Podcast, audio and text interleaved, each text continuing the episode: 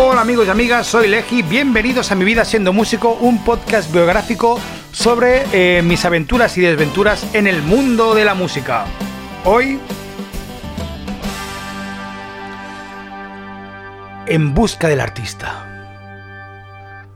Hola, soy un admirador de tu programa, te sigo desde el capítulo 1 y tengo que decir eh, tres cosas. La primera es que me ha gustado mucho el podcast que has hecho con Meteca Danibé. Gracias. Eh, ¿Qué nombre es ese, por cierto? Eh, la segunda es que tengo que dar las gracias en nombre de Jurro con J, que es otro que sigo yo desde el capítulo 1, de pero del 1-1. Y, mm, y, habéis dicho, siempre que decís cosas de Jurro, le hace ilusión a Jurro, ¿vale? Paramos aquí. Bueno, Jurro es este que está hablando.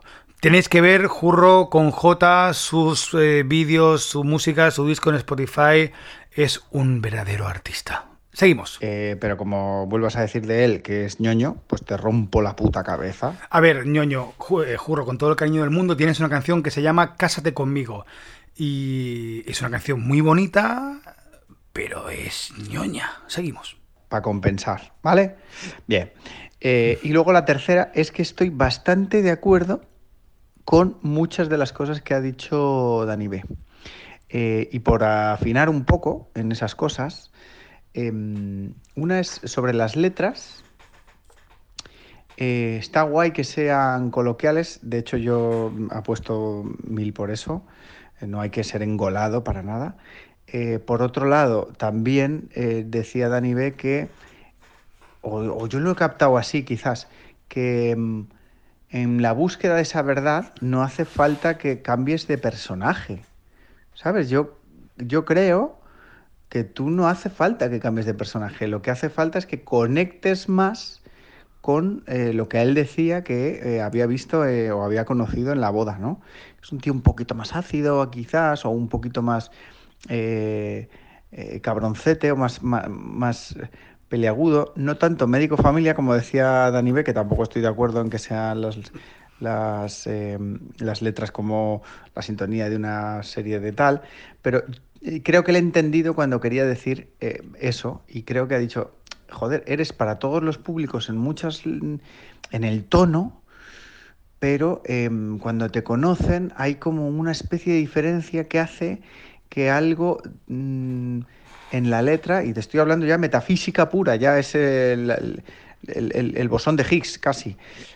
Pero creo que ahí está la verdad, en encontrar ese punto medio entre lo que eres y el artista, o perdona, entre lo que eres y el proyecto que quieres sacar. Porque el artista siempre es el artista, independientemente del proyecto, por cierto.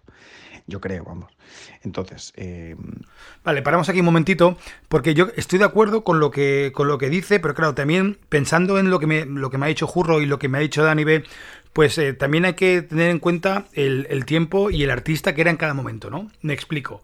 El primer disco, como vaya, como vaya yo lo encuentre, es una continuación un poquito de lo que de mi época del pezón rojo y es una continuación de, ese humor sencillo, ese humor a veces bastante barroé, que es una expresión catalana que me gusta mucho, que es chabacano, ¿no? Eh, en algunos momentos incluso. Eh, después el segundo disco, que es el de Generación Hard Pop, es otro disco eh, donde hay, donde yo ya he crecido, donde, claro, el primero creo que tiene cuatro años, cuatro o cinco años tiene ya, el segundo tiene dos. Y claro, yo también he cambiado y he evolucionado como artista y es normal y eso se refleja, ¿no? Eh, pero sigue siendo real. O sea, es tan real el primer disco de ese, de ese Legi que había cuando lo grabé, como el segundo disco, que es Generación Hard Pop, también es real. Eh, y, era ese yo en ese momento, ¿no? Que es un yo que tenía una empresa, que, tenía otra realidad, eh, tanto económica como musical y personal. Y, y, ese tercer disco que estoy haciendo, pues por ejemplo, es un disco que es ficción, es una película que me he montado y, no tiene nada que ver con, no hay, una crítica social ni una crítica a, nada, simplemente es un disco que continúa con esa búsqueda de la felicidad sobre alguien que es totalmente infeliz. Bueno, seguimos. Ahí está el tema, que yo creo que es afinar, ahí hay un punto de afinar las letras, yo creo que ya te lo dije en su momento también, en otro sentido, no hace falta ser cortavenas, no hace falta ser un grupo indie de mujeres que sean cortavenas, ni cantar ñoño o, o lo que sea, como yo, ¿vale? Hijo puta. Pero sí que em, hay un punto de verdad tuyo que em, bueno, que yo creo que lo podía meter tu personaje. No sé si me estoy explicando bien. Te estás explicando perfectamente, pero a ver, mi personaje, aunque sí que es verdad que es... Eh, es que tampoco quiero... Lo del personaje hay, que, hay que aclararlo bien, ¿no? O sea, el Eji que, cuando hago mi show de Eji, ese Eji es real. O sea, yo no estoy engañando a nadie. Eh, no es un, un, personaje inventado. No, no, yo soy así. Realmente yo soy más yo cuando toco en directo y, cuando veo a la gente que es feliz y cuando canto unas canciones o, incluso cuando tengo que cantar la canción de mi padre que hace mucho que no la toco y que lloro cuando la canto. O sea, yo soy esa persona y ese no es un personaje, esa es una versión de mí que realmente es la más eh, real y la más cercana a la realidad porque es cuando yo me siento más yo que lo demás también soy yo. Pero, pero sí que es verdad que yo soy una persona también muy compleja, me explico. Yo soy una puta montaña rusa. Entonces, cuando estoy muy bien, estoy muy bien y cuando estoy muy mal, estoy muy mal. Entonces, yo si tuviera que transmitir eso a la música, sería un sin Dios, ¿no? Dices, hostia, ahora como le pillo, ahora le pillo tal. Entonces, al final, por eso he intentado eh, ceñirme en una, en una línea de mi, de mi versión de mí más feliz o más divertida y que donde yo transmito más y esa es la que he intentado eh, seguir y, llevar para adelante. No sé si me explico, ¿eh? Sé que es un poco complejo, pero al final es buscar una versión de mí que me gusta y ir por esa. Eh, bueno, continúa, Jurro, por favor. Igual es un poco metafísico. Si quieres ya otro día te lo explico yo, que yo creo que eso también lo comparto, si no es lo que quería decir de mí. Y en el resto de cosas, también me ha gustado el podcast, ha estado muy chulo. Gracias.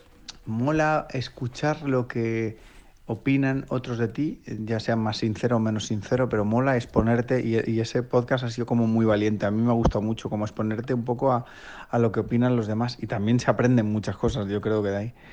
Em, ¿Y qué más? Y ya está. No sé, estaba escuchándolo y decía, mm, aquí esto lo opino yo también, fíjate. Ah, oh, mira. O sea que no es em, tan tontería como parece. Eh, ya está, como llevo 3 minutos 42, pues voy a ocupar los próximos 5 segundos en imitar a una vaca pastando, ¿vale? Vale, pues ya está.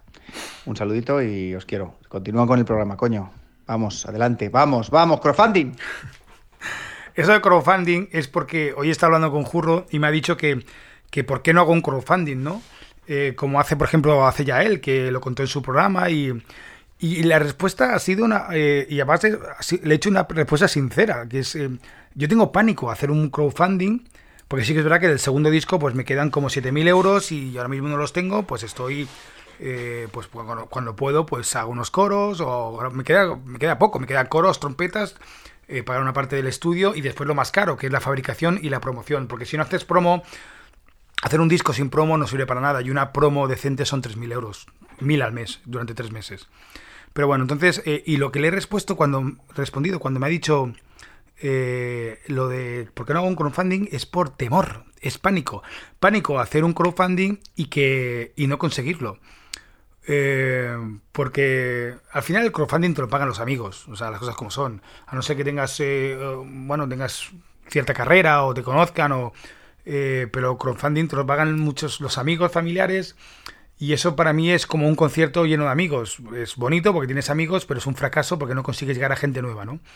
Y tengo pánico de hacer un crowdfunding y no conseguirlo, entonces eso será... Eh, puede ser una puntilla importante que no quiero... Es, un riesgo que no quiero asumir ahora mismo. Prefiero intentar hacerlo por mis medios y ir ahorrando y cuando puedo ir haciéndolo.